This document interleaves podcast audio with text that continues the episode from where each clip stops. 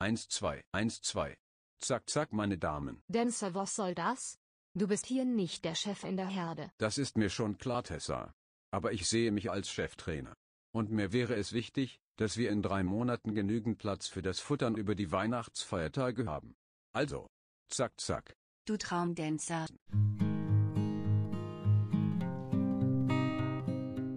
Hallo, liebe Hypomaniacs, ihr seid auf Trab, dem Podcast für alle pferdeverrückten Freizeitreiterinnen und Fahrerinnen.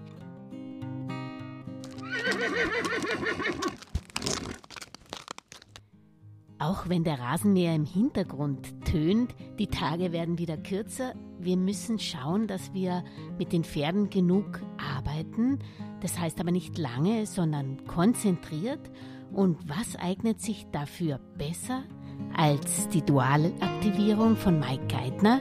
Deshalb habe ich auch Mike Geithner höchstpersönlich nochmals auf Trab eingeladen, der dir zehn Tipps gibt, wie du die Dualaktivierung, sei es auf dem Boden oder geritten oder auch die Ekikinetik am besten anwendest.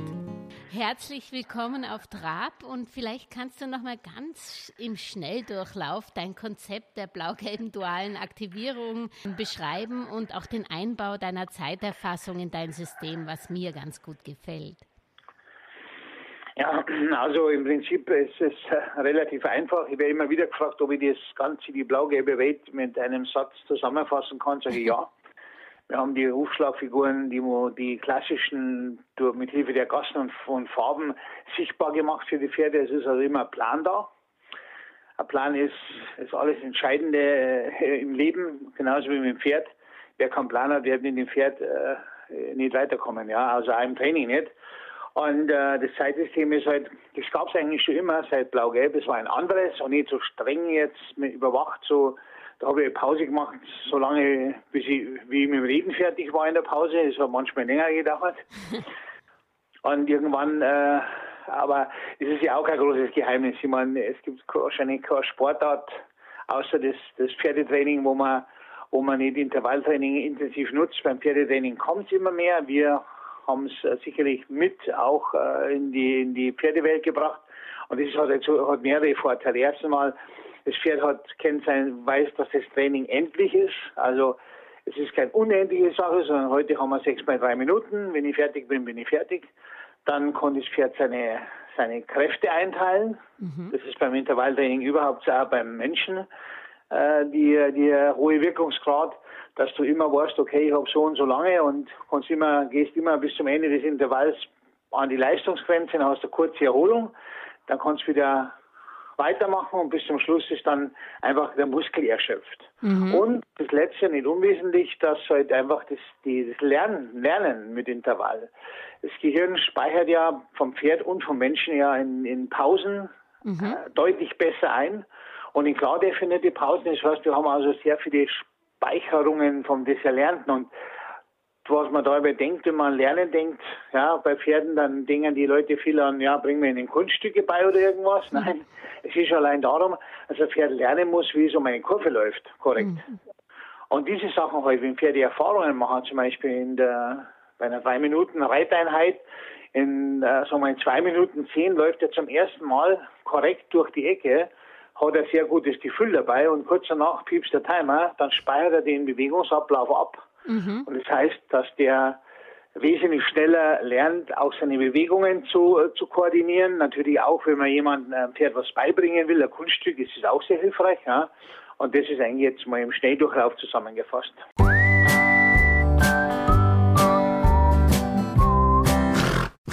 Für Leute, die zwar deine blau-gelben Bahnen kennen und deine Pylonen, aber wozu macht man eigentlich die Dualaktivierung? Also du hast einen wichtigen Punkt genannt. Ähm, man, man kann sich damit einen Plan machen, mhm. was den meisten Reitern oder auch Bodenarbeit fehlt. Aber was ist noch der Sinn und Zweck der Dualaktivierung? Ja, im Grunde genommen ist ja so, die Basisarbeit von Pferden das heißt eben die Koordination, Balance, die Kraft, die die Pferde brauchen, ja. Die ganzen Sachen werden ja in, werden mit der Dualaktivierung bedient. Das heißt, Dualaktivierung ist ja heute schon der ein Teil bloß. Das ist die bloß die gerittene und die äh, lancierte, mhm. aber auch mit den ganzen anderen Sachen, also die Classic Work oder Equikinetik, da komme ich gleich noch drauf. Aber im Endeffekt ist erstmal so, wir bewegen uns an der an der Basis, das hört sich einmal so für manche an, ja, aber als Basis bin ich schon lang weg, ich reite ja schon L. Nein, wir reden ja nur von, oder wir reden von den ganz, ganz elementaren Sachen, wie zum Beispiel eben, dass das Pferd genügend Kraft hat, dass es eine Balance findet.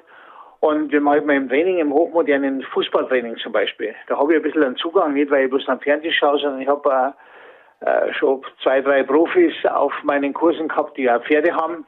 Und die, die die machen auch solche Übungen dauernd, ja. Die laufen durch Stangen rechts, links, die jonglieren mhm. mit dem Ball, die schauen immer, dass sie die, dass sie die Augen, äh, die, die Augen-Fuß-Koordination haben. Beim Reiter, Reiter sagt man Augen-Hand-Koordination. Also diese Grundlagen, die den meisten Pferden fehlen. Mhm. Wir sind auf, die sind draußen, ich und meine Trainer, ganz viele Pferde, die haben entweder viel zu wenig Kraft, also können den Reiter nicht tragen, das unterschätzen die Reiter immer, weil sie sagen, ja, das geht doch ganz gut, ja. Aber ich meine, das, das Pferd muss ja immer mit seiner Bauchmuskulatur erstens mal die beim Warmblut durchschnittlich 250 Kilo Eingeweide gegen die Schwerkraft von oben verteidigen. Dann kommt der Reiter noch drauf, ja, und das Pferd sollte dann bei einem drei Stunden Ausritt das Ganze mit der Bauchmuskulatur halten. Das ist nicht möglich. Das heißt, das Pferd geht überwiegend in Schonhaltung, ja. Mhm. Und äh, das sind dann die Dinge, die langfristig halt zu Schwierigkeiten führen. Und wenn man mal denkt, dass wenn ein achtjähriges Freizeitpferd schon die Hälfte des Jahres nicht geritten werden kann, weil es schon da was hat und da was hat, dann muss ich mir einfach Gedanken machen, weil da ist halt überwiegend das falsche Training der, der, die, die, die Grundursache. Und genau diese Grundursachen äh, werden mit der blau-gelben Welt abgedeckt. Wir machen ja keine PF, wir sorgen bloß dafür, dafür, dass das Pferd für die PF die nötige Kraft, Koordination, Balance hat.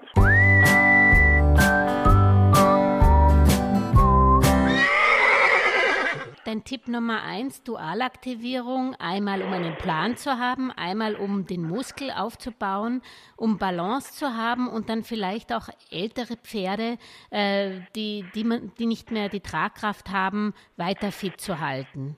Genau, Turne bis Zone, hat die Ursula Brunsmann gesagt.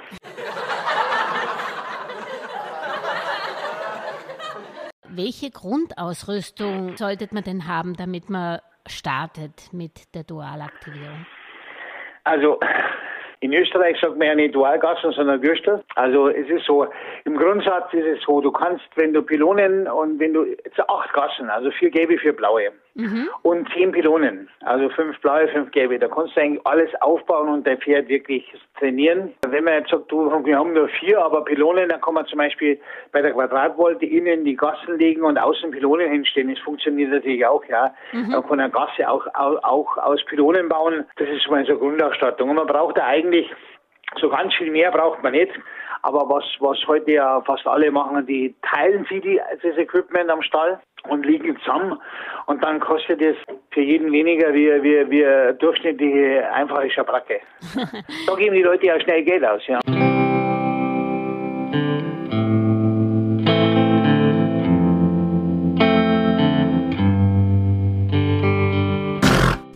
Man sieht im Stall sehr oft die Pylonen und die Würsteln in allen möglichen Farben. Du verwendest ja. nur blau-gelb. Vielleicht kannst du kurz noch mal Newcomern sagen, warum blau-gelb und keine anderen Farben.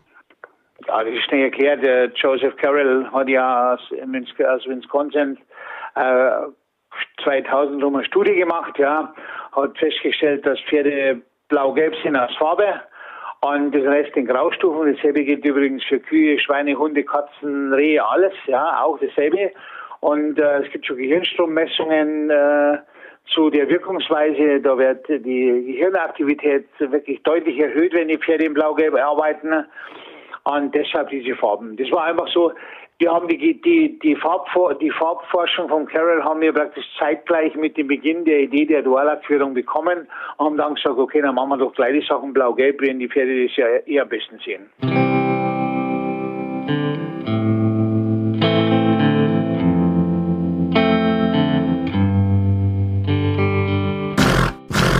Dann sind wir bei Tipp Nummer drei. In welchem Abstand stellst du eigentlich die Bahnen und Pylonen auf? Hängt es vom Pferd ab? Und wie wechselst du eigentlich die Farben Gelb und Blau? Innen gelb, außen blau und bei der nächsten wieder umgekehrt? Oder? Das mache ich so. Innen gelb, außen blau, dann wieder umgewechselt, weil ich nutze einfach immer diese Aktivität oder diese Wirkungsweite der Farben.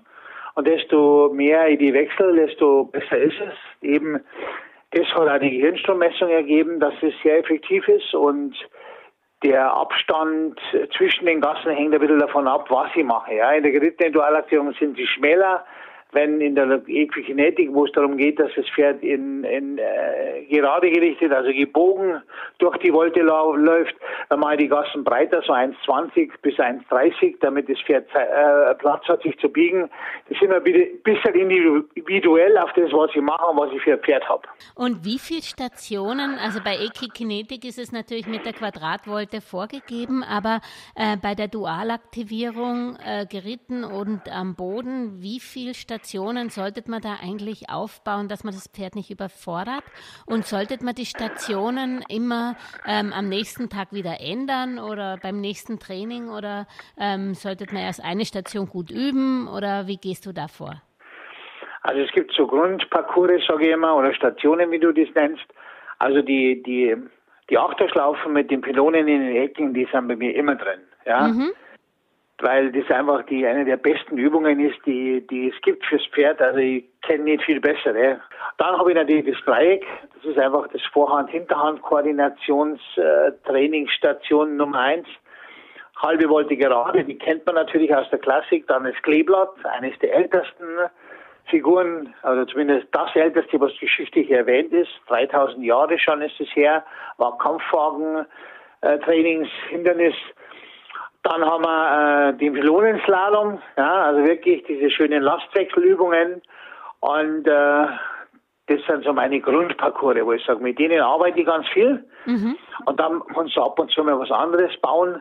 Und äh, genau an den, immer im nächsten Training versuche ich dem Pferd wieder ein neues Hindernis einzubauen. Mhm. Wobei so Dreieck und, und äh, die Achterschlaufen hinten und der Pylonenslalom sind eigentlich so fast fix. Mhm. Und dann war immer noch was dazu, um dem Pferd ein bisschen Abwechslung zu, zu bieten und schaue vor allen Dingen immer drauf, dass ich nicht siebenmal die Woche Blau-Gelb mache. Ja. Mhm. Also es wäre sogar im hartgesottersten Pferd zu viel. Ja. immer besser jeden zweiten Tag und sagen, mal eine Pause einlegen. Es hat auch Uta Gräf ja letztes Mal gesagt in unserem Podcast, wenn du dich erinnern kannst. Ja. Die Leute reiten viel zu lange, ja, viel zu oft, geben den Pferden viel zu wenig Erholungszeit. Und das ist ja mittlerweile so.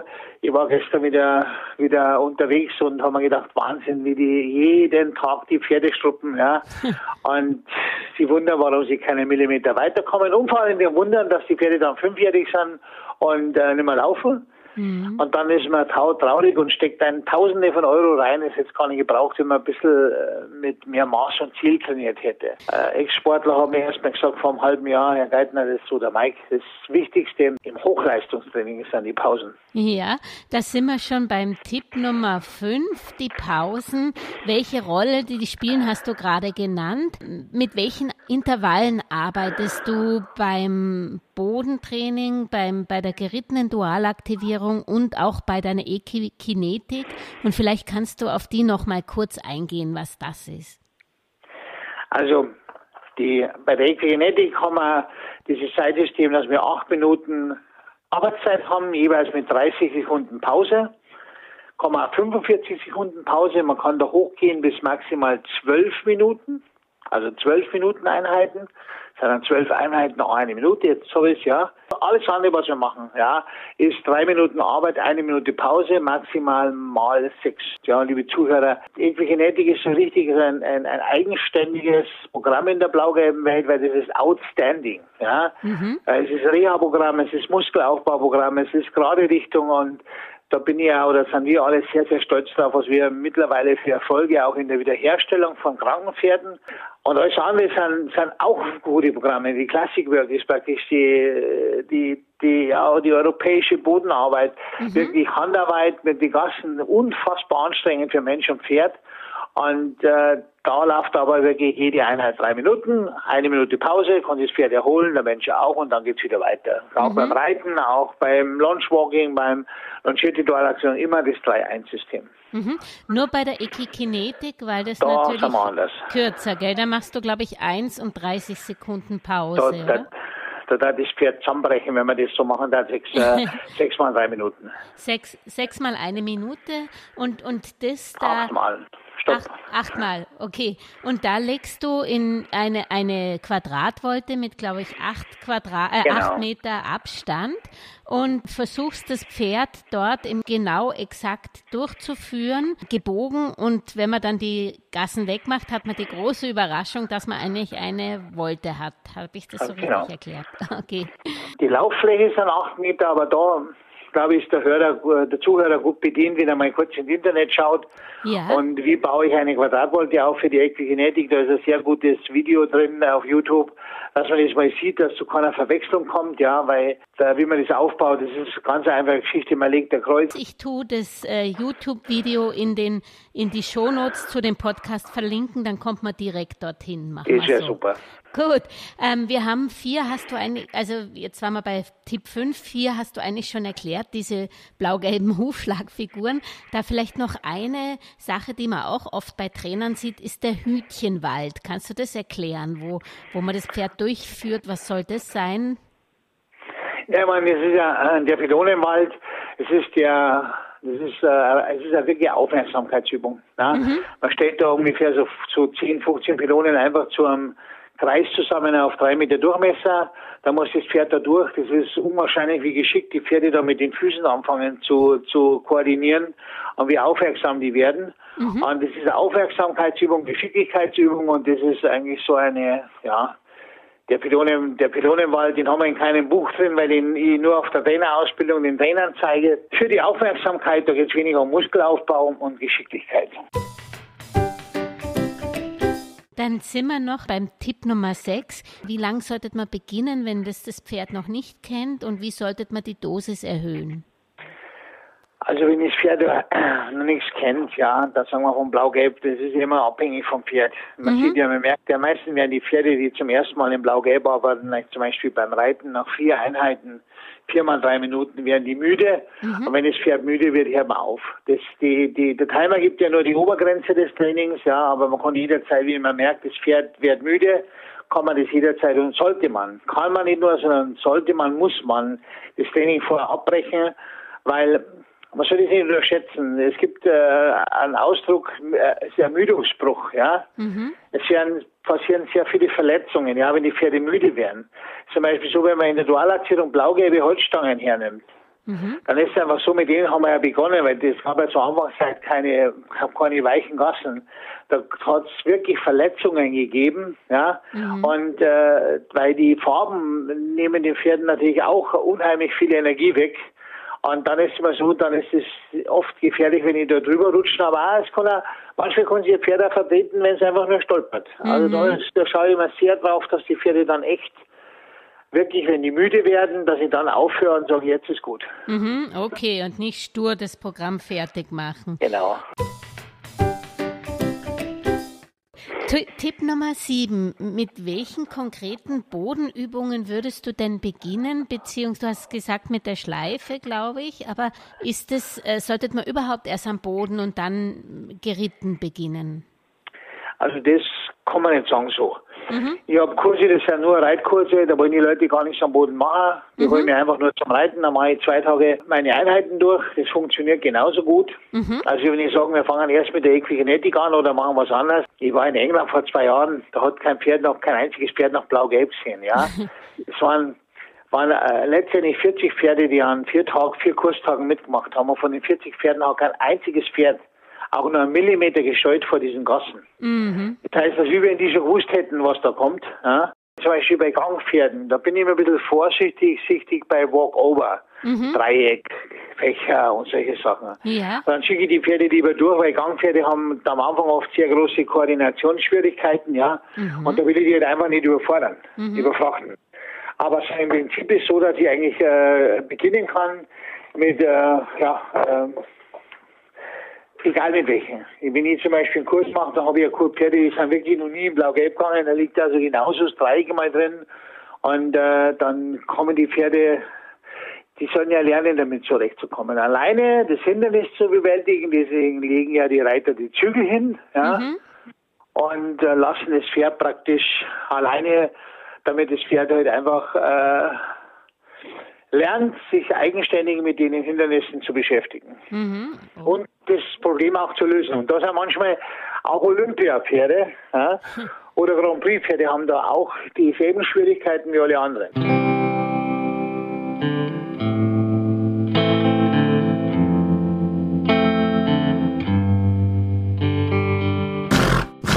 Was sind denn so die typischen Fehler? Du hast einen schon genannt, also dass man zu viel will ähm, und vielleicht das Pferd überfordert. Was sind sonst die typischen Fehler, die man bei der Dualaktivierung vermeiden sollte?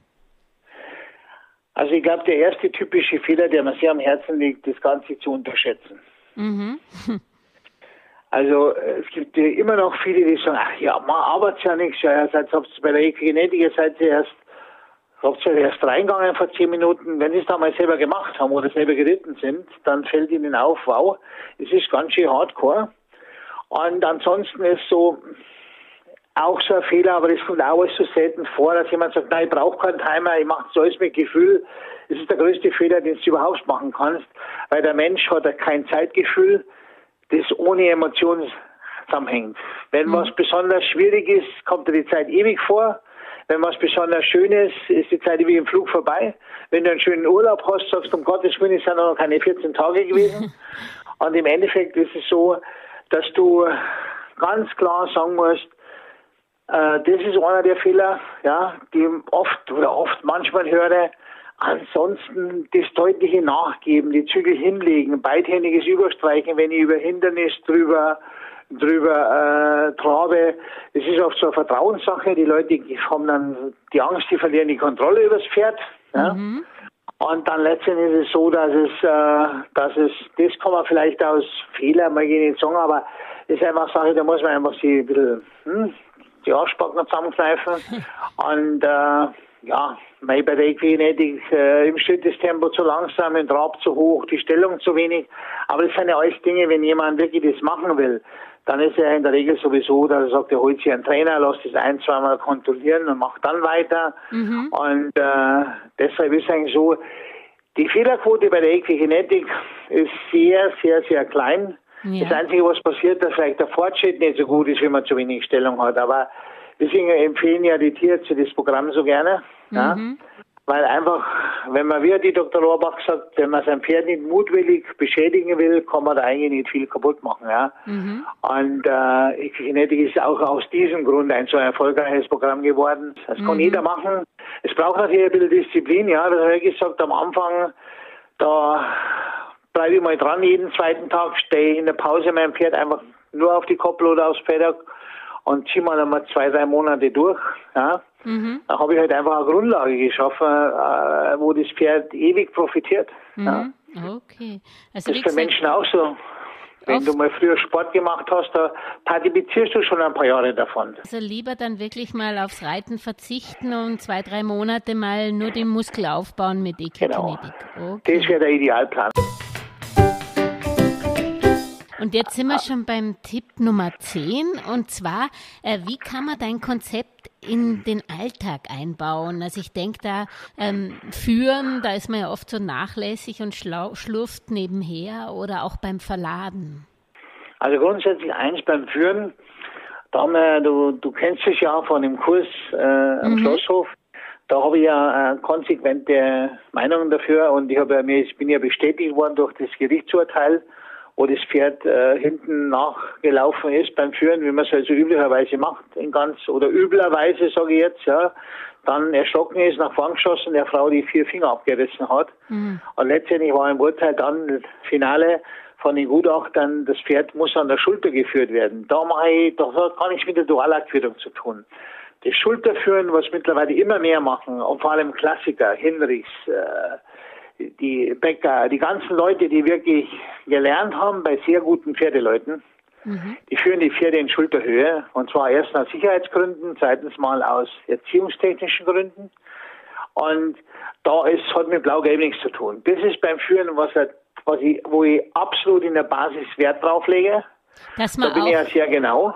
Dass man auch zum Beispiel durch die Kinetik an der Schulter ist. Ganz genau, ja. Mhm. Das Pferd ist ja, das Pferd positioniert ja auch den Menschen dauernd. Das heißt, das viele Menschen immer weiter vorne haben, der Mensch passt nicht auf, ist konzentriert, dann ist er schon wieder am Kopf, obwohl er an der Schulter sein sollte. Aber das mhm. macht ja nichts. Ein Training ist auch eine ständige Kommunikation mit dem Pferd und mhm. eine ständige, ja, auch zum Beispiel, wenn man, wenn man fährt, ich bin immer sehr gern nah am Pferd, weil ich will mit meinem Pferd wirklich Gespräche führen. Nicht immer alles auf Distanz machen. Ich sage immer, pass mal auf, Leute, ihr könnt keine gute Beziehung führen, die nur auf Distanz basiert. Es muss immer Distanz und Nähe geben, aber beides muss herstellbar sein.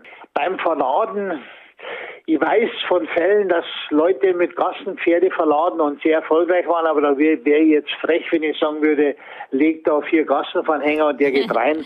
da habe ich einfach keine Erfahrung. Okay. Mein, mein Publikum hat sich von Problempferdekunden ja. komplett gedreht. Ja, mit der Dualaktivierung.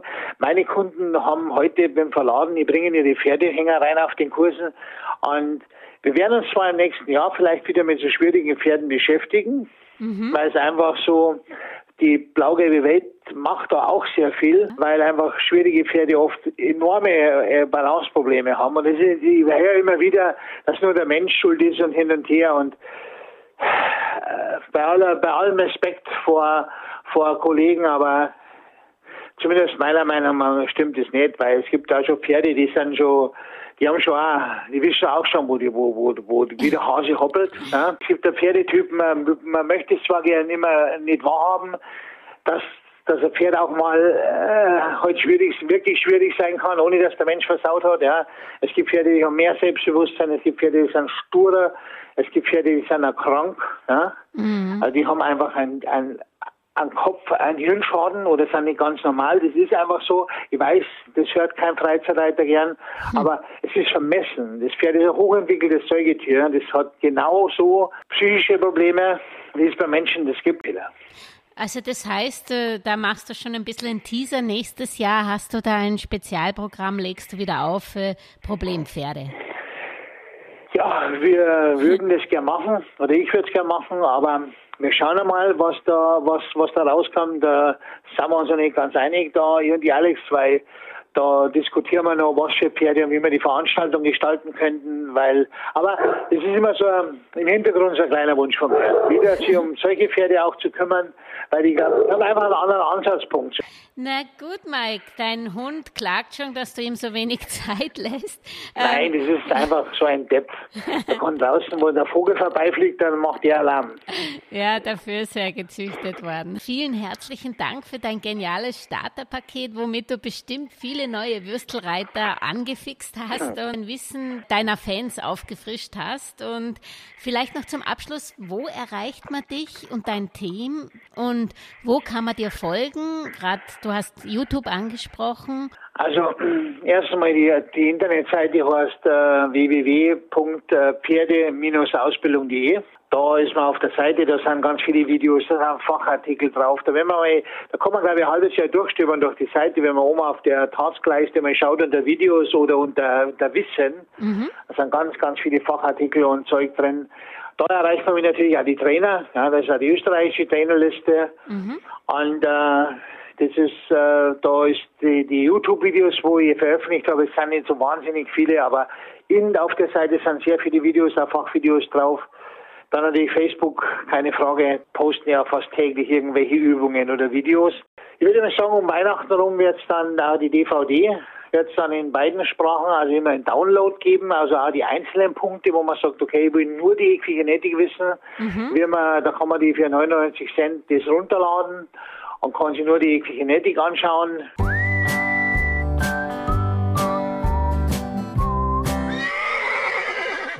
Dann sage ich alles Gute nach Bayern und komm bald wieder. Vergiss nicht, du hast versprochen, du kommst in zwei Jahren wieder nach Schlosshof. Ja, also absolut super gerne.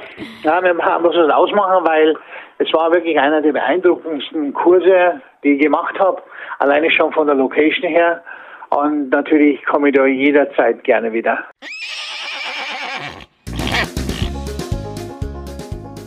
Tschüss, Mike. Okay, ciao. Ciao.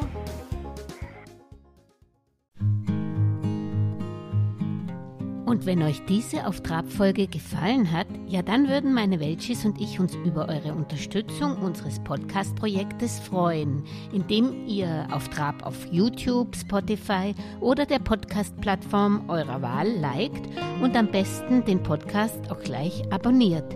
So könnt ihr auch keine Folge mehr verpassen. Vor allem aber bleibt auf Trab bis zum nächsten Samstag. Thank you.